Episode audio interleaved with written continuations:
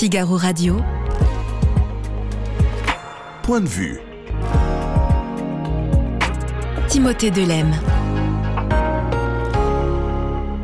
Bonjour Guillaume Roquette, directeur de la rédaction du Figaro Magazine. Merci d'être avec nous. On va parler du numéro dont c'est déjà disponible dans, dans, les kiosques avec une couverture un peu particulière. Vous allez nous expliquer de quoi il s'agit. D'abord, je voudrais Guillaume qu'on parle de ces annonces faites par, par Elisabeth Borne ce jeudi, la première ministre, qui a donc dévoilé cette, cette série de mesures pour répondre aux, aux émeutes urbaines de, de l'été dernier. C'était attendu. Je vous propose d'abord d'écouter ce court extrait. C'était donc ce jeudi dans le grand amphithéâtre de la Sorbonne devant de nombreux maires de communes directement concernés par les événements. On l'écoute. Nous allons proposer au Parlement de pouvoir placer des jeunes délinquants de manière obligatoire dans des unités éducatives de la protection judiciaire de la jeunesse. J'ajoute que dans certains cas, nous pouvons envisager un encadrement de jeunes délinquants par des militaires qui pourront notamment transmettre des valeurs de discipline et de dépassement de soi. Des expérimentations ont été lancées. Il faut maintenant franchir une nouvelle étape le dispositif doit se déployer et s'étendre davantage sur le territoire. Alors, placer des jeunes délinquants de manière obligatoire dans des unités éducatives de la protection judiciaire de la jeunesse, voire même, Guillaume, envisager un encadrement de jeunes délinquants par des militaires pour leur apprendre la discipline. Qu'en pensez-vous? Bah, première partie de la proposition, euh, ça me semble une bonne idée. Il existe déjà hein, euh, des, dispositifs euh, d'enfermement pour les mineurs, mais ils sont assez peu nombreux et c'est la justice qui, qui décide ce type de sanctions dans des cas extrêmement rares. Pour le reste, ce qui paraîtrait une euh, mesure de bon sens, vous avez entendu, car vous avez été attentif sûrement, la, la, les propos exacts d'Elisabeth Borne pour ce qui est de l'encadrement pour les militaires. Elle dit Nous pouvons envisager. Ça veut dire quoi? Ça veut dire qu'on peut le faire, mais on le fera pas? Eh bien, ça veut dire Nous pouvons envisager. Et si les journalistes sont assez naïfs pour s'imaginer que c'est autre chose que de la communication, eh bien, tant pis pour eux.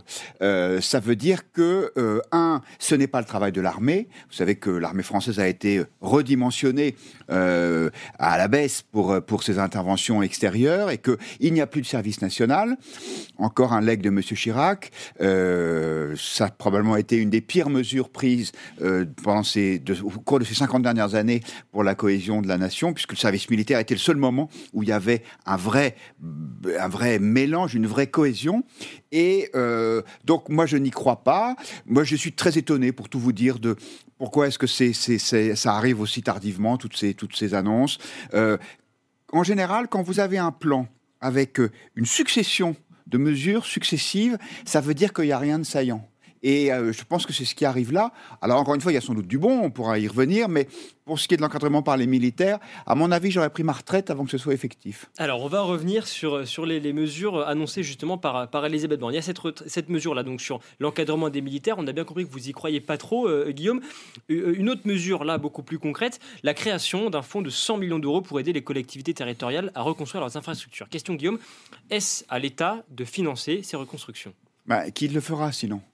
Le problème, c'est que, euh, bien sûr qu'il faudrait responsabiliser les familles de délinquants. Le problème, c'est que elles sont insolvables et euh, donc ce n'est pas elles qui vont, euh, qui vont faire cette reconstruction. Donc la réalité, mais on s'y attendait déjà, c'est que ou bien ce sont euh, les assurances qui vont payer. Ça s'est d'ailleurs traduit déjà pour les municipalités par des augmentations très importantes des, primes d'assurance, parce qu'évidemment les assureurs n'étant pas euh, des, philanthropes, eh bien il faut bien qu'ils retrouvent l'argent qu'ils vont dépenser. Et puis oui, l'État va payer.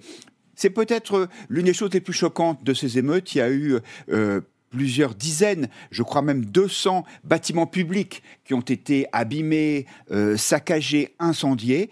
Et comme d'habitude, c'est nous qui allons payer. Dans le chat du Figaro, Nicole 06 nous dit jusqu'à maintenant, c'était le rôle de la famille de faire l'éducation des enfants. L'éducation également, le fait de, payer euh, le, les bêtises qu'ils qu font. Est-ce que c'est pas eux de faire ça, à la famille d'assumer ça? Oui, mais en France, on est. Alors, il faudrait déjà les responsabiliser. Mais regardez, ça fait à peu près 10 ans que qu'on tergiverse pour savoir si on supprime les allocations familiales aux, parents d'enfants délinquants. Et jusqu'à présent, ça n'a jamais été mis en place. Donc, euh, moi, j'y crois plus. Enfin, pardon, parce que, parce que mon propos n'est pas très constructif, mais euh, j'ai le sentiment qu'on est allé si loin en matière de, déresponsabilisation de, des citoyens français qu'il va être très difficile d'y revenir. Et alors, il y a des annonces, effectivement, parce que l'opinion euh, est exaspérée par ce laxisme, mais je pense que ça n'ira pas beaucoup plus loin. Et un autre commentaire dans, dans, le chat qui nous dit un fonds de 100 millions millions d'euros ou où prend-elle l'argent dans nos poches euh, comme d'habitude Autre trouvaille, euh, Guillaume, la phare annoncée par, par Elisabeth Borne. Alors la phare, FAR, la force d'action républicaine, qui concernerait donc les secteurs de l'éducation nationale, de la santé, des affaires sociales, de la justice, lesquels pourraient mobiliser des agents pour aller renforcer ponctuellement les administrations sur place. Est-ce que c'est une bonne ou une mauvaise idée? Alors, comme euh, je ne veux pas être systématique, je vous répondrai oui cette fois. C'est-à-dire que l'un des problèmes du traitement de la délinquance des mineurs, c'est l'absence de de communication et de lien entre les différentes parties prenantes. J'aimerais bien qu'il y ait le ministère de l'Intérieur aussi dans cette, dans cette phare, en tout cas les représentants de la police, parce qu'ils sont quand même au premier rang, les pauvres. On dit que ça se fait avec l'accord des maires, en, ah, l'occurrence. Absolument. Mais l'idée qu'il puisse effectivement y avoir une coordination plus étroite et donc un peu plus d'efficacité euh, euh, grâce à, au travail en commun des administrations, ça me paraît une bonne chose. Si en plus on arrive à mettre un peu la pression sur les juges pour qu'ils soient un peu plus sévères, ce serait pas plus mal. On dit qu'il y a le ministère de la Justice, mais on va nous expliquer qu'il y a l'indépendance de la magistrature, parce que ça aussi, c'est l'un des problèmes, même si cette fois, euh, le garde des Sceaux avait un peu frappé du poing sur la table et, demandé euh, euh, au, procureur de se montrer rigoureux en matière de sanctions, je pense qu'il y a quand même l'idée que, euh, de toute façon, euh, on ne prend pas trop de risques en allant casser des préfectures. Vous avez évoqué le rôle des juges. Je sais que vous vous intéressez régulièrement à la réponse pénale. Euh, Guillaume, en l'espèce, Elisabeth Borne propose de donner la possibilité aux polices municipales d'accomplir certains actes de police judiciaire sous le contrôle des parquets. Il faut pour cela bâtir un texte de loi. Est-ce que cette solution est vraiment applicable? Bien sûr. en tout cas, c'est une vraie bonne idée, si ça se fait, encore une fois. Et il y a des réticence au sein de la police nationale pour laisser un certain nombre de ses prérogatives aux polices municipales. Mais il faut être le plus proche possible du citoyen. Les maires, on l'a bien vu notamment avec ce qui est arrivé à, la famille du maire de La Île-et-Rose qui a été euh, agressé très très très brutalement au cours de ces émeutes. Les maires sont en première ligne. Ils, ils connaissent les quartiers difficiles, voire même souvent ils connaissent les familles à problème.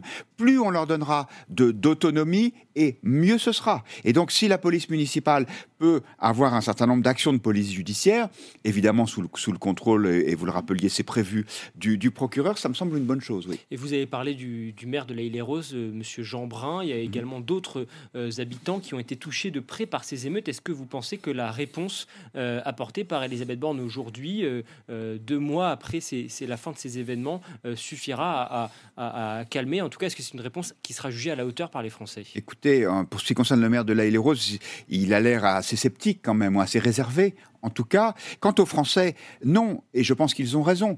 Euh, la vérité, c'est qu'il y a euh, euh, une perte de la notion d'autorité dans notre pays, une, absence de, de, de, de contraintes dans l'éducation qu'on retrouve à la fois dans des familles qui sont souvent des familles explosées, dans une éducation nationale avec des enseignants qui ne peuvent plus être sévères, même s'ils le voulaient, parce que de toute façon, le, le système ne le leur permet plus. Et donc, je pense que non, je pense que ça va, ça va, ça va continuer il n'y a pas de raison que, que, que, les choses s'améliorent. Je crains malheureusement que même si j'ai essayé de trouver des bonnes choses dans le plan de Madame Borne, je crains que ce ne soit pas suffisant pour inverser la tendance. Vous auriez aimé que ce soit Emmanuel Macron qui les annonce, ces mesures? Ah, je trouve incompréhensible, comme Guillaume Tabar euh, euh, l'expliquait dans le Figaro, je trouve incompréhensible que le président de la République se soit tu sur ce sujet dire, il, passe à la télévision pour expliquer que euh, il est très content de la façon dont, le roi Charles et le pape François euh, ont déambulé dans nos rues. Et quand il y a quatre jours d'émeute avec plusieurs milliers de gardes à vue, veut dire la, la France absolument saisie par une ultra-violence, le chef de l'État n'en a pas parlé. Cet été, dans le Figaro Magazine, il nous a expliqué qu'il n'aimait pas parler à chaud. D'abord, c'est pas vrai, parce que Dieu sait qu'il aime parler. C'est peut-être l'un des sujets. Et, et, la vérité, c'est que, il, comme il n'a pas de solution, il s'en lave les mains. Il laisse ça à sa première ministre. Je trouve que c'est assez singulier comme attitude. Et il y en a une en tout cas qui, fait son trou au gouvernement. On a parlé d'Elisabeth Borne. Il y a également Agnès Pannier-Runacher. C'est le portrait de la semaine signé euh, Karl Meus, la ministre de la Transition euh, énergétique. Une ministre qui apprend vite, nous dit-il, dans le Figaro Magazine. Oui, euh, c'est intéressant parce que c'est une femme qui est en charge de dossiers importants. Hein, on le sait, euh, la, transition écologique, c'est un sujet fort. C'est pas toujours un sujet consensuel euh, parce que, par exemple, il n'y a pas forcément de, d'accord sur la nécessité, qui me semble évidente, de relancer le nucléaire. Et pourtant, c'est quelqu'un qui arrive à faire passer ses projets, qui arrive à trouver des majorités. Donc, c'est intéressant parce que, évidemment, comme c'est pas sur des sujets aussi polémiques que la réforme des retraites ou la prochaine loi immigration, on en parle peu, mais il nous a semblé intéressant de montrer comment est-ce qu'une ministre, sans faire forcément beaucoup de bruit, arrivait à, pousser ses dossiers. Euh, ça montre bien que euh, l'absence de majorité absolue, ça peut fonctionner, mais je dirais sur les sujets de basse intensité. En revanche, dès que c'est vraiment l'avenir du pays euh, qui est en cause, à ce moment-là, il y a tension et c'est normal. C'est une femme issue euh, des rangs de la gauche, Agnès mmh. Pannier-Runacher. Pas facile d'exister dans un moment où, où, les textes, les yeux en tout cas, sont braqués sur le vote du budget, sur la loi immigration, les textes plutôt marqués à droite. Comment est-ce qu'on fait quand on vient des rangs de la gauche pour exister aujourd'hui dans la Macronie? Bah, je pense qu'il euh, faut essayer d'exister par sa compétence et par sa technicité, sa maîtrise des dossiers, sa capacité à trouver des, majorités. Mais il est vrai que on ne construit pas une carrière politique euh, avec des projets comme cela. C'est la raison pour laquelle aujourd'hui, vous savez, même Elisabeth Borne est éclipsée aujourd'hui par Gabriel Attal et par euh, Gérald Darmanin, parce que euh, ces deux derniers sont les seuls à nommer les choses et à ne pas sembler avoir peur de, prendre à bras le corps les problèmes. Je voudrais qu'on dise un mot également de votre éditorial, euh, Guillaume. Vous êtes intéressé à l'attachement des Français pour leur patrimoine. Oui, alors c'est un sujet en apparence un peu anecdotique, mais que je trouve intéressant quand même. Euh, je pars d'un référendum qui a eu lieu à Bordeaux. Je ne sais pas si vous vous souvenez, mais juste. Ah, non, c'était pas pendant les émeutes. un Bordelais. Donc ah bon, alors si je parle à un Bordelais. Donc vous savez qu'à Bordeaux, il y a le Palais Rang, qui est, qui est l'hôtel de ville de Bordeaux, qui est un bâtiment sublime du XVIIIe siècle, et qui, euh, pendant les manifestations contre les retraites, a été sauvagement abîmé, détérioré, en particulier la porte qui a été détruite, qui a été brûlée. Et donc, cette porte, ou bien il fallait la reconstruire à l'identique, ou bien il fallait faire euh, un geste contemporain, comme on dit aujourd'hui. Et donc, euh, le maire de Bordeaux, bien inspiré, ça peut lui arriver, euh, a fait un référendum. Et à 75%, les Bordelais ont dit, mais s'il vous plaît, refaites cette porte à l'identique. Et la vérité, c'est que à chaque fois qu'on demande leur avis aux Français, on l'a bien vu dans les sondages sur la reconstruction de la flèche de Notre-Dame, ils disent respectez notre patrimoine. Alors, c'est pas parce qu'on n'aime pas l'art contemporain, c'est pas parce qu'on est des réacs, simplement c'est de dire que il faut qu'il y ait une forme d'harmonie. Et malheureusement, euh, les, les, technocrates du ministère de la Culture, ils aiment bien choquer le bourgeois, ou bien, ou bien les conservateurs des, musées. Hein. Vous vous souvenez de Monsieur Ayagon ayant suspendu dans les, dans, dans, au château de Versailles euh, des, des, euh, des, homards géants en aluminium et autres, autres statues de, de Monsieur Kunz. Et en fait, les Français, ils veulent pas de ça. Ils disent, mais le contemporain, l'art moderne, c'est très bien, mais le, respecter le classique pour ce qu'il est. Euh, vous, vous écrivez également le relativisme contemporain s'exprime aussi dans l'art. Oui, parce que, alors vous allez me dire que je vois de l'idéologie partout, mais il me semble que cette, euh, ces, ces, ces, polémiques sont le reflet d'une volonté de, de, relativisme. Pourquoi j'emploie ce mot? Parce que ça veut dire, ben, la, le, salon de Mars, hein, qui est l'une des plus belles pièces du château de Versailles, c'est pas plus beau que, une, une, que un homard en aluminium de Jeff Koons. Et que donc on peut mélanger les deux. Et donc euh, c'est une façon de déconstruire notre passé et notre culture. En quelque sorte, c'est un petit peu la même démarche que le wokisme. Et pour en finir sur cette histoire de Mar, vous, vous dites qu'il a été décroché et sans doute trône-t-il aujourd'hui dans le salon d'un banquier californien. Oui, parce que ce qui est intéressant, c'est que non seulement cette histoire, ces histoires euh, sont, sont un peu dérisoires du point de vue artistique, mais en revanche, en termes de business, elles sont très efficaces parce que la polémique, ça permet de faire parler de l'artiste et donc ça fait monter sa cote. Je ne pense pas que ce soit la finalité des bâtiments publics de notre pays. Et une, euh, également détonnante, là aussi, euh, je voudrais qu'on en parle, Guillaume. Euh, on en parlait tout à l'heure, je l'évoquais tout à l'heure, sur la vie après la vie. Vous avez recueilli les témoignages de personnes qui décrivent l'au-delà. Comment est-ce possible ça, Guillaume? Alors, on n'a pas réussi à passer de l'autre côté, mais vous savez, il y a ce qu'on appelle les expériences de mort imminente, c'est-à-dire des gens qui, parce qu'ils subissent de grands chocs, ou bien un accident, ou bien parfois un choc psychique, ont une activité cérébrale intense la même que celle qu'on mesure chez les gens qui sont sur le point de mourir. Et en fait, ils voient un certain nombre de choses qui sont presque toujours les mêmes, c'est-à-dire euh, leur, vie qui défile euh, en, quelques, en quelques secondes, une impression de grande paix, euh, une lumière blanche. Et en fait, tout ça, peut-être que ça préfigure alors on ne sait pas, parce qu'encore une fois, personne n'est jamais revenu. Peut-être que ça préfigure ce qu'il y a après la mort. Et comme la semaine prochaine c'est la Toussaint, on s'est dit que ça pouvait faire un bon sujet, parce que les scientifiques s'intéressent à, ce thème. Et donc, euh, euh, ils essayent de rationaliser ce qui, est, euh, ce qui relève du témoignage et au-delà, ce qui peut relever évidemment de la conviction personnelle. Et ce qui touche en tout cas tous les témoignages que vous avez recueillis et qu'on peut lire dans, dans ce dossier, c'est que chacun affirme en tout cas que sa vie a complètement changé après cette expérience. Oui, parce que ce sont, ce sont des, des moments très bouleversants et donc parce que vous avez le pressentiment qu'il peut y avoir une vie après la vie. Et pour un certain nombre de gens que nous avons interrogés, effectivement, ça s'est traduit par une conversion ultérieure, parce que je pense qu'on ne sort pas indemne d'une telle expérience. Merci beaucoup, Guillaume Roquette. Le nouveau numéro du Figaro Magazine, qui est bien entendu à retrouver euh, dès à présent dans les kiosques et que l'on recommande. Merci encore, Guillaume, d'avoir été avec nous euh, aujourd'hui. Figaro Radio. Point de vue. Timothée Delem. Alain Bauer. Bonjour. Merci d'être avec nous. Vous êtes professeur de criminologie au Conservatoire national des arts et métiers, auteur d'un certain nombre d'ouvrages. Le dernier en date, au, commencement était la guerre aux éditions euh, Fayard. Je précise qu'une une version augmentée qui évoque notamment l'Arménie, qui évoque notamment Israël, doit paraître dans, les jours à venir. Alors Israël, justement, euh, des images en noir et blanc euh, ont été diffusées par Tzal qui montrent ces, véhicules blindés, ces bulldozers qui, qui passent au travers d'un grège de protection. Est-ce qu'il faut y voir, selon vous, les prémices de, de l'offensive terrestre israélienne? Je ne sais pas, et eux-mêmes non plus.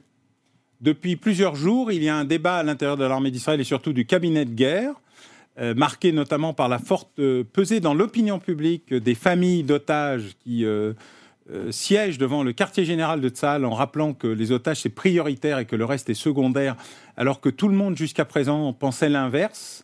en fait, il y a un débat entre incursion, invasion et occupation.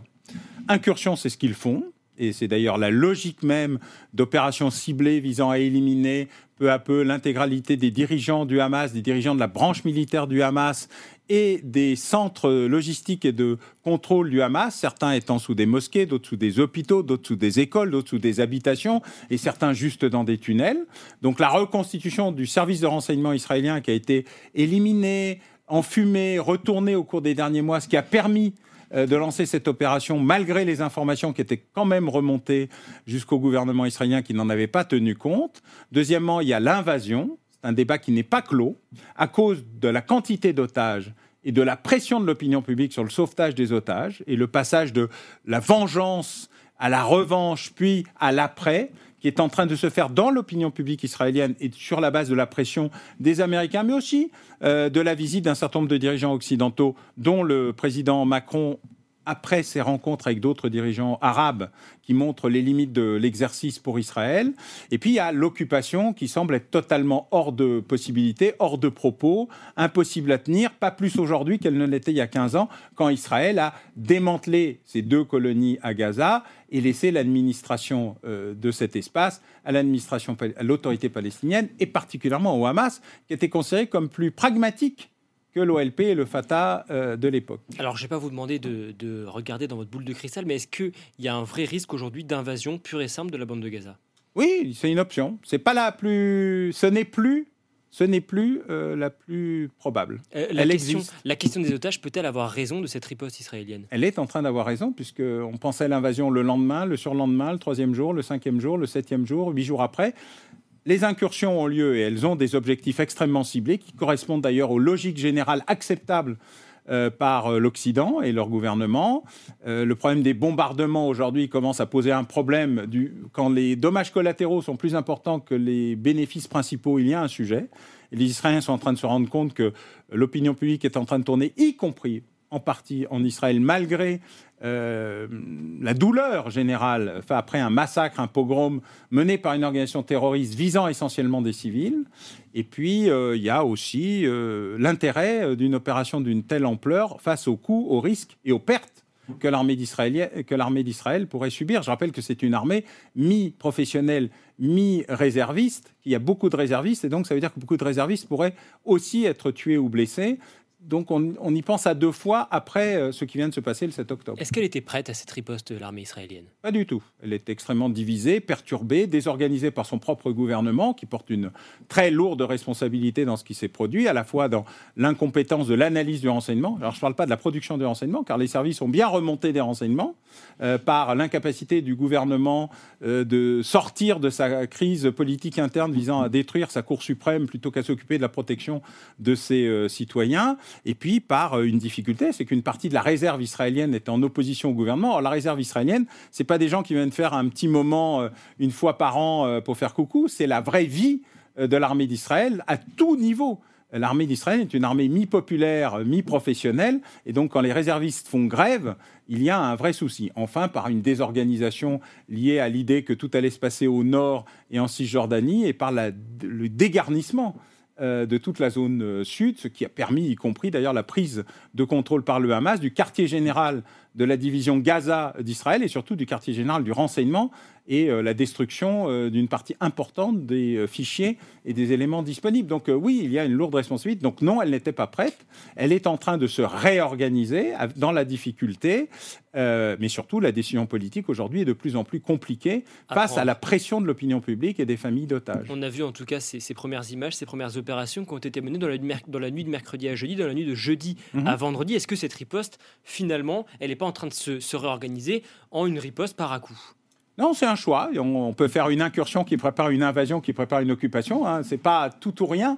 Euh, les trois peuvent être coordonnés. Ce n'est pas le cas pour l'instant. Et d'ailleurs, et le ministre de la Défense euh, et euh, le chef d'état-major ont chacun donné des interprétations qui montrent qu'on est sur du long terme avec plus d'incursions qu'il n'y aura d'invasion, que l'invasion pourrait d'ailleurs arriver beaucoup plus tard et pas dans les circonstances qu'on pense. Il faut lire avec beaucoup d'attention les petites notes de bas de page euh, de Haaretz, Yedot Aéronautes, les, les, journaux israéliens qui montrent qu'on est en train de basculer Jérusalem Post dans quelque chose de beaucoup plus complexe que ce qu'on imaginait parce que les Israéliens eux-mêmes se rendent compte de la difficulté à mener une opération d'une telle ampleur et surtout en se demandant ce qu'il y aura après. Chaque fois qu'on a voulu détruire une organisation terroriste majeure, on a eu pire. Et donc la question, c'est est-ce qu'Israël veut vraiment avoir pire à Gaza? Est-ce que c'est un piège, cette riposte? Ah, c'est un risque, en tout cas majeur, parce que si on a pire, euh, on a tout raté. On a raté d'ailleurs la perte de l'invincibilité, euh, de l'infaillibilité, du service de renseignement qui voit tout, de l'armée qui empêche tout, du fétichisme technologique, de la barrière qui empêche les gens de passer. Euh, bref, une forme d'arrogance. Qui vient d'être payée au prix lourd par les Israéliens, leur armée, leur population, euh, leur économie d'ailleurs, qui est lourdement impactée par ce qui est en train de se, euh, de se passer. Donc euh, oui, c'est un piège. Et puis la vraie question, elle n'est pas celle-là, c'est qu'il y a un, un vainqueur dans cette affaire et que des vaincus. Le vainqueur s'appelle l'Iran, les vaincus, c'est tous les autres. Israël, sa population, les Gazaouis, leur population, les Palestiniens, l'Arabie saoudite, les Émirats, tous ceux qui étaient en train de passer des accords d'Oslo moribonds aux accords d'Abraham, qui faisaient que les Palestiniens étaient une sorte de variable d'ajustement que tout le monde avait oublié, comme s'ils n'existaient pas. En 1993, les accords d'Oslo imaginaient deux États et le plan Wolfenson permettait de faire une sorte de Dubaï sur Gaza. Tout le monde s'est ligué, tout le monde, pour détruire cette opportunité et cette possibilité qui aurait permis d'éviter d'un point de vue économique et social, la victoire d'une organisation frériste qui est le Hamas. Aujourd'hui, euh, tout a été raté. Le Hamas est plus populaire que jamais, contrairement à ce que les gens peuvent imaginer, même s'il euh, le fait payer au prix du sang et même s'il a pris la population palestinienne en otage. La question qui est posée aujourd'hui, c'est comment on en sort par le haut. il y a un seul homme qui a les clés, deux hommes qui ont les clés, l'émir du Qatar pour la libération des otages et Mohamed bin Salman, le prince héritier d'Arabie saoudite, pour sortir la crise par le haut et régler par le haut la création d'un Gaza qui deviendrait acceptable, euh, soutenable et surtout euh, qui permettrait de donner aux Palestiniens un espoir qui ne passe pas uniquement par le meurtre, la revanche, la représaille, euh, les larmes et les cadavres. On va revenir sur le rôle des uns et des autres dans cette guerre. Je voudrais d'abord qu'on parle des Occidentaux. L'ancien ministre des Affaires étrangères, Dominique de Villepin, était l'invité de, de la matinale de BFM TV. Il a eu des mots qui ont beaucoup fait réagir sur le rôle des Occidentaux. On l'écoute. Nous avons en quelque sorte la preuve par neuf, à travers ce qui se passe en Ukraine et ce qui se passe au Proche-Orient, de ce deux poids, deux mesures qui est dénoncé partout dans le monde, et y compris dans les dernières semaines quand je me déplace en Afrique, au Moyen-Orient ou euh, en Amérique latine, le reproche est toujours le même. Mais regardez la façon euh, dont les populations civiles sont traitées à Gaza. Vous dénoncez ce qui s'est passé en Ukraine. Vous dénoncez ce qui s'est passé en Ukraine et vous êtes bien timide face euh, au drame qui se joue à Gaza y a un deux poids, deux mesures de la part des Occidentaux alors d'abord, il faut relativiser ce que dit euh, Dominique de Villepin. Je n'ai pas souvenir que les Ukrainiens aient massacré euh, des villages russes, euh, pris des otages, découpé des gens en petits morceaux, grillé, brûlé, et pas seulement mené des opérations militaires. Donc, mais sur le discours que nous avons, sur ce qui se passe... Oui, mais il se trouve que rien n'est jamais égal par ailleurs et que la politique politicienne et la déclamation publique a des limites de l'exercice. Dominique de Villepin a raison dans la perception extérieure. Il a tout à fait raison. Dans la comparaison, il lui manque un petit élément qui euh, perturbe un peu l'équilibre général de son propos. Euh, s'il n'y avait pas eu euh, l'opération qui est connue en Israël dans le massacre et la boucherie organisée par le Hamas sur des cibles civiles, volontairement civiles, pas des dommages collatéraux, la question que nous sommes en train de nous poser sur Gaza n'existerait pas alors que la question que nous nous posons sur l'extrême existe, puisque les Russes ont commencé à attaquer l'Ukraine, non pas il y a un an, mais en 2014, et que nous n'avons rien fait. Donc oui, il y a plusieurs deux poids, deux mesures, mais deux poids, deux mesures, ça se calcule au poids et à la mesure. On n'oublie pas un petit morceau, car ça déséquilibre l'ensemble. Mais la perception qui est donnée internationalement est exacte. Nous n'avons pas bien traité la question palestinienne. Nous avons même laissé faire les opérations les plus idiotes et les plus contre-productives par le gouvernement le plus imbéciles qu'Israël ait jamais connus, et j'en suis désolé, je ne suis pas citoyen israélien et je n'ai pas vocation à traiter les gouvernements en tant qu'électeur. Ça veut dire que Netanyahou est responsable de ce qui se passe aujourd'hui Bien sûr, il l'a il il même reconnu, enfin en disant qu'il aurait mieux fait de s'occuper euh, de la protection de ses populations, puis de savoir comment sa Cour constitutionnelle gérait, et d'éviter la prison pour des choses qui lui sont reprochées à tort ou à raison, c'est pas mon problème. Mais en la matière, l'obsession intérieure de, du Premier ministre d'Israël a amené à un dessaisissement total de l'élément majeur qui avait fait sa victoire électorale, la protection d'Israël. Donc oui, il y a un problème de colonisation, oui, il y a un problème de sécurisation, et je précise par ailleurs que le Hamas, en attaquant Israël dans une zone que lui-même reconnaît comme acceptable, c'est-à-dire les frontières de 1967, s'est contredit lui-même dans ce qu'il a cru vendre aux uns et aux autres comme une évolution de sa charte. Voilà, nous avons une organisation terroriste qui probablement est antisionite et qui aussi est antisémite. Et il y a un vrai enjeu euh, dans la manière de traiter cette affaire. Donc tout n'est pas égal par ailleurs, mais il faut traiter le problème palestinien. Ça ne peut pas être une simple variable d'ajustement. Il faut aller au-delà. Et effectivement, la perception qui est donnée, y compris aux États-Unis, en Europe, sur la question palestinienne, ne peut pas être juste euh, débarrassée d'un revers de la main. Il faut une solution à la problématique palestinienne, et tout particulièrement dans ce qu'est la, la situation dramatique, catastrophique, humanitairement inacceptable de ce qui se passe à Gaza, et pas depuis seulement 15 jours. Le ministre des Affaires étrangères de l'autorité palestinienne a réclamé un cessez-le-feu euh, jeudi. Euh, les Américains n'y sont pas vraiment favorables. ils parlent de pause. Ils disent voilà, mais ils ne vont pas jusqu'à jusqu'à euh, ce terme de, cessez-le-feu. Qu'est-ce que vous en pensez?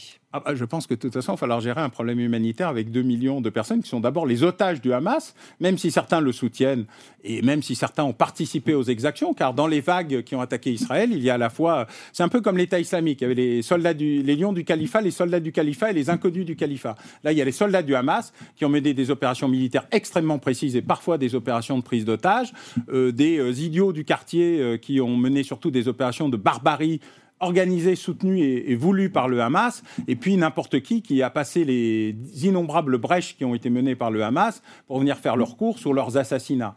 en la matière, il faut bien gérer cette, cette situation. Mais les pauvres Palestiniens euh, qui sont euh, là-bas, ceux qui tentent de fuir et que le Hamas empêche de passer au sud, euh, ceux qui sont encore au nord, les journalistes palestiniens qui sont beaucoup de correspondants de médias occidentaux par ailleurs, il va bien falloir un jour arrêter euh, de les bombarder, arrêter euh, de considérer qu'effectivement, ils sont euh, des otages et des boucliers humains. Et ce qui est plus important, c'est ce qu'il y a en dessous, les réseaux souterrains du Hamas, le siège central du Hamas, les réserves d'armes du Hamas, la direction militaire du Hamas. Il y a un enjeu majeur aujourd'hui qui vise à être plus ciblé, plus organisé, moins de dommages collatéraux et plus d'opérations. Et c'est ce que font les Israéliens avec leurs incursions euh, et donc, il va falloir régler le problème des bombardements quand ils ont autant d'effets collatéraux. Régler le problème, est-ce que ça peut passer par l'ONU? Non.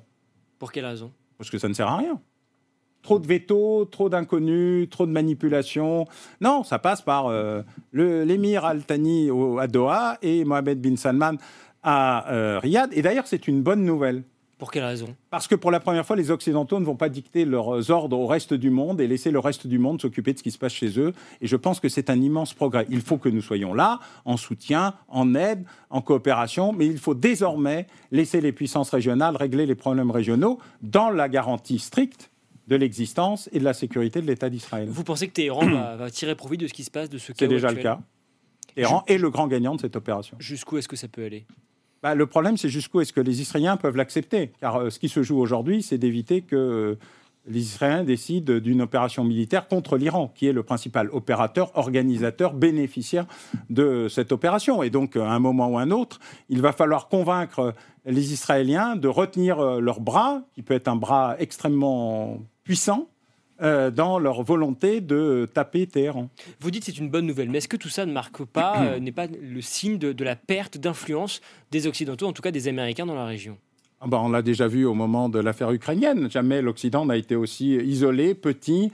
Il a perdu euh, l'Amérique du Sud, il a perdu l'Afrique, il a perdu l'Asie, il a perdu le Golfe Persique dans son ensemble. Euh, je parle en tout cas dans les sanctions. Et donc on sent bien qu'il s'est produit euh, quelque chose. Fort heureusement, les Indiens ont plus peur des Chinois qu'ils n'ont peur des Américains ou des Russes.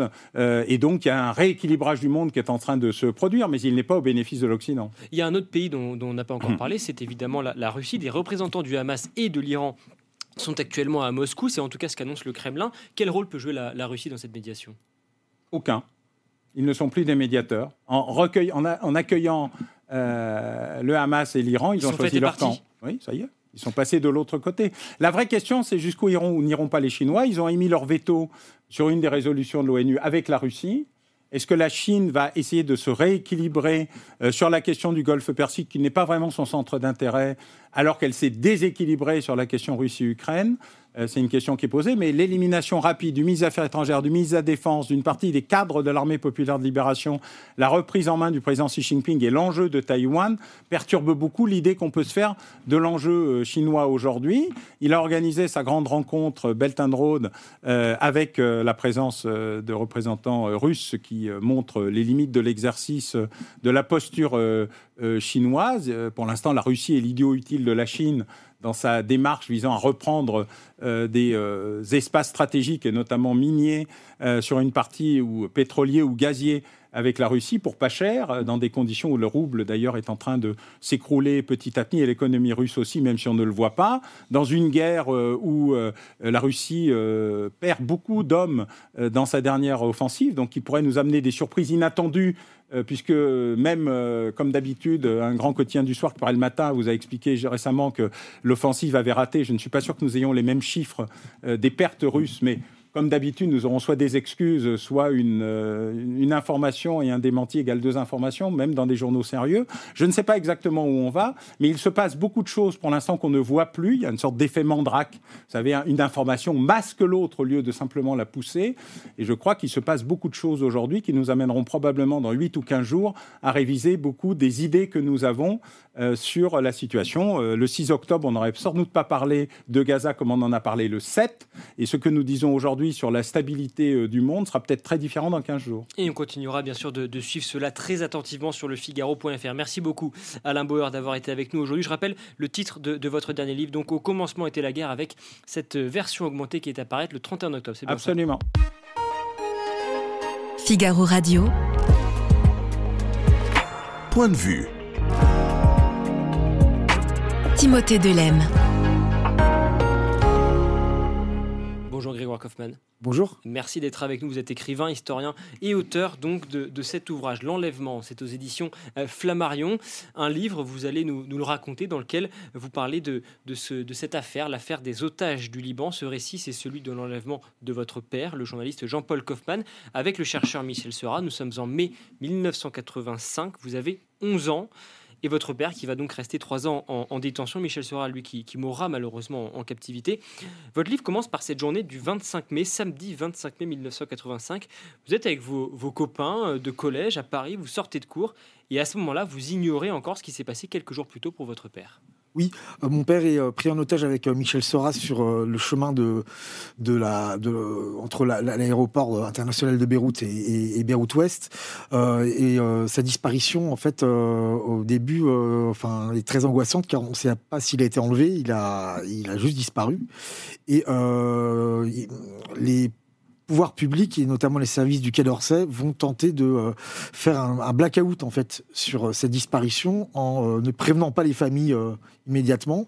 Donc Quand est-ce que vous l'apprenez? moi, je l'apprends le, le- c'est un mercredi. Moi, je l'apprends le dimanche, en fait, par hasard en écoutant la radio. Euh, ma mère avait été mise dans la confidence quelques jours auparavant, mais euh, la consigne était au silence. Les services du Quai avaient insisté pour que euh, ne soient prévenus ni les enfants, ni la famille, ni la belle famille. Ça veut dire que votre mère, Joël Kaufmann, a été mise au courant, mais elle n'a pu en parler à personne.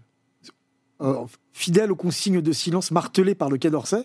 Euh, et bien, au moment où on l'apprend ce, ce fameux dimanche, euh, bien évidemment, elle aurait préféré préparer ses enfants à, à- à l'annonce de cette euh, nouvelle terrible. Et elle a beaucoup voulu, euh, au service de, de de Roland Dumas, le ministre des Affaires extérieures à l'époque, de bah, d'avoir fait en sorte que on n'ait pas pu préparer les enfants auparavant et, les familles. Donc, il y a eu immédiatement un, comment dirais-je, un, un- un, un malentendu euh, entre euh, les familles euh, et les services gouvernementaux et, et les relations entre ma mère et, et Roland Dumas seront à l'avenant exécrables. Comment ça se passe pour vous? Vous dites que vous l'avez appris à, la radio. Comment vous réagissez à ce moment? Alors au début on est très inquiet parce que encore une fois il a disparu et ce qui peut sembler paradoxal c'est que on, on espérait qu'il ait été enlevé. Euh, au moins, on- un enlèvement vous, voulait dire qu'il était encore en vie. Quoi. Donc, en fait, l'annon- la- l'annonce de la revendication de l'enlèvement le, une semaine plus tard, le, mercredi 29 mai, a été accueilli dans la famille euh, euh, comme, un, comme un immense soulagement, puisque euh, on savait qu'il était en vie, parce qu'au début, on ne savait pas, ils avaient disparu, peut-être avait-il été pris dans une rafale de mitraillettes sur cette fameuse route de l'aéroport où il y avait des combats entre les factions, et donc il y avait cette, cette confusion qui venait de, de Beyrouth et on avait du mal à y voir clair. Donc, euh, au moins, le djihad islamique revendiquait euh, cet enlèvement et ça a été le début d'un calvaire qui durera trois années. Et pour vous, c'est presque rassurant. Ça l'est en effet au moment où on apprend cette nouvelle euh, à la fin de cette journée du 29 mai. Euh, les nouvelles ensuite arrivent au, au compte-goutte. Comment est-ce que vous avez été euh, tenu au courant de, de ce qui se passait pour votre père? Bah, on, on ne sait absolument rien parce que euh, il sombre dans, dans- dans une forme de, de- de- de nuit où on a très peu de nouvelles de lui, quelques lettres, des cassettes vidéo assez terribles. Euh, et donc tout le combat mené par ma mère sera euh, bah, de, hâter le jour de leur libération en mobilisant l'opinion, en faisant pression sur les pouvoirs publics, euh, avec une stratégie qui euh, d'ailleurs est en résonance avec ce qui se passe aujourd'hui avec les, les, les, les, euh, les- otages en, en Israël, c'est-à-dire faut-il en parler ou faut-il se taire? Alors le choix de ma mère, ça a été immédiatement de dire il faut en parler, il faut euh, euh, Saturer l'espace saturer médiatique. l'espace médiatique et une stratégie de pilonnage médiatique pour pour parler des otages, il faut, il faut pas qu'on les oublie. Euh, parler des otages, c'est évidemment euh, faire le jeu des ravisseurs, c'est évidemment en faire une monnaie d'échange plus précieuse, euh, c'est élever les enchères, hein, évidemment, parler des otages. Et ça, ma mère en était consciente quand elle a euh, commencé ce travail de mobilisation, mais Ça ne faisait aussi pas l'unanimité, cette, cette stratégie. Comment ça ne faisait pas l'unanimité. absolument pas. Et euh, il fallait en parler. C'était aussi protéger leur vie. Elle disait je, je fais de mon mari enfin une, une monnaie d'échange encore plus précieuse qu'un diamant en quelque sorte. Et puis il y avait ceux qui disaient non non en parler c'est encore une fois faire le jeu des ravisseurs et c'est compliquer le, le jeu des négociations. C'est parasiter les démarches du gouvernement et c'est surtout euh, retarder le jour de leur libération. Euh, et ce, ce discours aussi pouvait être audible. Mais ma mère a fait la- le choix de la première stratégie, euh, sachant que, selon elle, le, le- le silence menait à, à l'inaction, au fatalisme et à l'oubli. Et cette stratégie qui, qui a fini par, par payer, vous aviez, est-ce que vous aviez conscience à l'époque de tout, ce que, de tout ce que faisait votre mère pour obtenir la libération de votre père Jean-Paul Kaufmann? Alors moi j'avais entre 11 et 14 ans.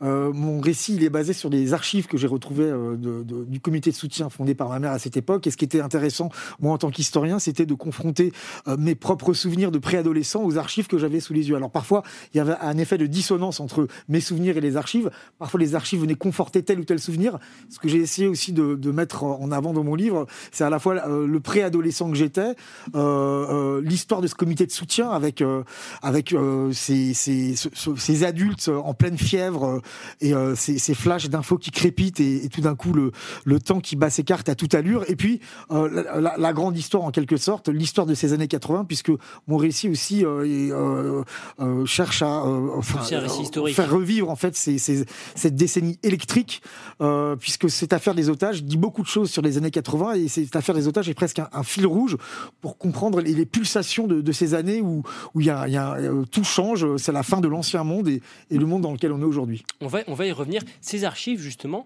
vous êtes tombé dessus presque par hasard, en fait. Alors je savais qu'elles étaient dans un, vaste coffre en bois, euh, oublié au fond d'une resserre dans la maison familiale de mes parents dans les Landes. Et depuis euh, presque, enfin, presque 40 ans, Personne n'avait jamais ouvert ce coffre. Moi, je savais qu'il y avait ces archives dans le coffre. Je savais que c'était les archives qui racontaient aussi mon histoire, qui racontaient l'affaire des otages français au Liban. Et je, suis passionné d'archives. J'ai beaucoup travaillé sur les archives. J'aurais dû avoir le réflexe d'aller regarder bien plus tôt ce qu'il y avait dans ce coffre-là. Mais enfin, le, le moment n'était sans doute pas venu. Et le jour où j'ai ouvert ce coffre, il y a eu tout ce passé qui m'a sauté à la figure, celui de ma préadolescence percutée par la tragédie. Et j'ai tout de suite eu envie d'en faire mon miel et de faire revivre cette histoire en faisant, euh, voilà, euh, cette réflexion autour de, autour et de mes souvenirs et, et, de, et de, des, des, événements qui s'accélèrent très vite euh, euh, durant cette période. Quels sont ces archives? Ce sont par exemple des, des, communications, des échanges entre, entre votre mère et un certain nombre de, de, responsables politiques? Oui, tout à fait. Alors on voit à la fois des responsables politiques, ça va de Georges Marchais à Jacques Chaban-Delmas en passant par euh, Lionel Jospin. Il y a également des lettres de Yves Montand, Françoise Dolto, euh, de, de, cinéastes, de réalisateurs qui écrivent pour manifester leur soutien. Et il y a surtout ces, ces milliers et des milliers de lettres envoyées depuis toute la France et qui, euh, qui sont des lettres de solidarité, de soutien, mais aussi parfois des lettres de critique, voire d'insultes. Et euh, ces, ces, lettres sont, sont comme une coupe sombre sur les imaginaires et les sensibilités des années 80. Et c'était intéressant pour l'historien que je suis de, de, comprendre aussi ce que, ce que disaient ces documents. Certains politiques ont-ils tenté d'instrumentaliser l'affaire? C'est ce qui s'est dit, mais je ne peux pas en apporter la preuve. On a dit que euh, peu avant les législatives de mars 86, des émissaires chiraciens seraient allés retarder les, enfin convaincre les ravisseurs de, de, retarder la libération des otages qui était sur le point d'aboutir parce qu'ils voulaient en engranger les bénéfices politiques euh, une fois passées les élections. Alors, j'ai pas pu en administrer, administrer la preuve parce qu'il n'y a pas d'archives, mais il y a tout un faisceau d'indices qui tend à prouver qu'en effet, ces démarches ont été faites. Hein, parce qu'il y a cette affaire des otages, c'est une affaire médiatique, mais il y a tout un monde qui grouille euh, sous la surface, hein, un monde d'officines, de services, euh, voire de barbouzes. J'en parle un peu dans mon livre aussi parce qu'on sentait cette, menace, on sentait aussi cette présence, on sentait que derrière la scène, il se passait des choses qui nous échappaient en partie, et très largement d'ailleurs. Euh, en même temps, ces démarches pour retarder la libération des otages, il semblerait que la gauche, euh, sous le gouvernement de Chirac, euh, avant l'élection présidentielle de 1988, ait elle-même fait la même chose par mimétisme et envoyé des émissaires pour retarder la libération des otages après euh, le, deuxième tour. Mais il se trouve que les otages seront libérés le 4 mai, donc entre les deux tours. On apprend la mort de, Michel Seurat en 1986. C'était le, compagnon de route de, votre père. Et à ce moment-là, les critiques s'intensifient contre votre mère qui, a fait, on l'a dit, cette, qui, a, opté pour cette stratégie de, la saturation euh, médiatique. Est-ce qu'elle a douté à un moment? Non, elle n'a jamais douté, mais évidemment, euh, l'annonce de la mort de, Michel Seurat a, fragilisé le, comité de soutien, puisque enfin, le principe, c'était parler des otages, c'est protéger leur vie, et en juger par les, photos de Michel Seurat dans son linceul, hein, une, mise en scène, macabre, terrible, ces photos envoyées par la djihad islamique, eh bien, tendaient à invalider la stratégie euh, mise en œuvre par ma mère à l'origine. Euh, mais on saura plus tard, euh, après le retour de mon père, que Michel Seurat n'a pas été exécuté, mais qu'il est, décédé de, maladie lors de sa détention. Le grand absent de votre livre, justement, c'est votre père, finalement. vous en parlez assez peu. Pour quelles raisons Est-ce que c'est par pudeur? Est-ce que c'est lui qui vous l'a demandé? Est-ce que c'est parce que vous vouliez vraiment faire un travail d'historien? Non, en fait, c'était un livre sur son absence. Euh, ce qu'il vit dans les geôles euh, de, Beyrouth, hein, dans, le monde souterrain euh, de la capitale libanaise. déjà, un, ce sont des, souvenirs, un, récit qui n'appartient qu'à lui. Moi, ce que j'ai essayé de montrer, c'est comment on avait vécu et, comment on avait été confronté à cette affaire depuis la France, hein, la mobilisation et, ce qu'elle dit aussi sur la politique française à cette époque, avec évidemment tout un élément, enfin des éléments qui disent aussi ces années-là, SOS racisme, les grandes les grandes étudiante contre la, loi de Vaquet et la mort de Malik Oussekine, euh, le moment aussi où la gauche trahit ses idéaux, abandonne les aspirations des classes populaires qui avaient voté pour elle en 1981, euh, le virage social libéral euh, du gouvernement mitterrandien, le tournant de la rigueur, ça dit beaucoup de choses sur, sur l'évolution des, des mentalités politiques à cette époque. Et encore une fois, cette affaire des otages est un formidable fil rouge pour comprendre ces transformations. Effectivement, avec votre, votre regard d'historien, pourquoi dites-vous que cette décennie des années 80, c'est la fin d'un monde et le début d'un nouveau monde? Alors c'est euh, la fin des 30 glorieuses insouciantes, hein, c'est la fin du long après-guerre, et c'est euh, le début de, de l'ère du tout-info, l'ère de l'immédiateté, euh, du règne despotique des images que l'on connaît aujourd'hui. C'est aussi ces décennies au cours de laquelle l'islam s'invite pour la première fois véritablement dans le débat public. Hein. c'est l'époque des attentats, dont je parle aussi dans mon livre, des, des attentats en 1985 1985-1986, commis, commis par une nébuleuse qui recoupe d'ailleurs celle des, ravisseurs du djihad islamique qui, détiennent euh, mon père et Michel Sora. Et il y a déjà à l'époque cette euh, interrogation sur l'amalgame entre islam et terrorisme. Ces années 80, c'est aussi le début de la montée du Front National et, euh, c'est aussi le spectacle de cette droite affolée face au point volé dans les sondages par, Jean-Marie Le Pen. c'est aussi ce moment où la droite bah, va essayer de, d'emprunter des éléments de langage au lepénisme il y a, y, a y a, des résonances avec, euh, avec euh, nos années 2020 euh, qui sont assez frappantes. Alors, je j'en parle pas explicitement dans le livre, mais ça fait sens en fait. Et c'est vrai que ces années 80, ce moment de bascule permet de décrypter notre réalité sociopolitique aujourd'hui, en 2023. La, la captivité pardon, de votre père durera finalement trois ans avant cette libération très médiatique du 4 mai 1988. Qu'est-ce que vous ressentez à ce moment-là? Un soulagement, on imagine? Ça aurait été un autre livre que de parler de la libération de mon père. Euh, j'ai préféré arrêter le récit au moment où on est sur le tarmac. Euh, il y a le Falcon qui atterrit et euh, Marcel Carton sort. Marcel suivi par Marcel Fontaine et, et soudain mon père sort également de l'avion. Mais là, c'est cut. J'ai arrêté le récit à ce moment-là. Pourquoi? Parce que ça, ça, aurait été encore une fois une autre démarche, un, autre, enfin, un autre livre, quoi, euh, la, libération. Alors, euh, je consacre quand même un chapitre sur euh, ce qui sont devenus 30 ans après, parce que en fait, les otages français au Liban sont, sont, libérés par les services de Charles Pasqua, hein, et notamment par, par les Jean-Charles Martiani, qui était le négociateur qui a permis la libération des otages et qui a manu militari libéré mon père hein, dans un parking souterrain de Beyrouth. donc, j'essaye de comprendre ce que sont devenus 30 ans après tous les protagonistes de mon livre. Qu'ont pensé justement vos, parents de ce livre?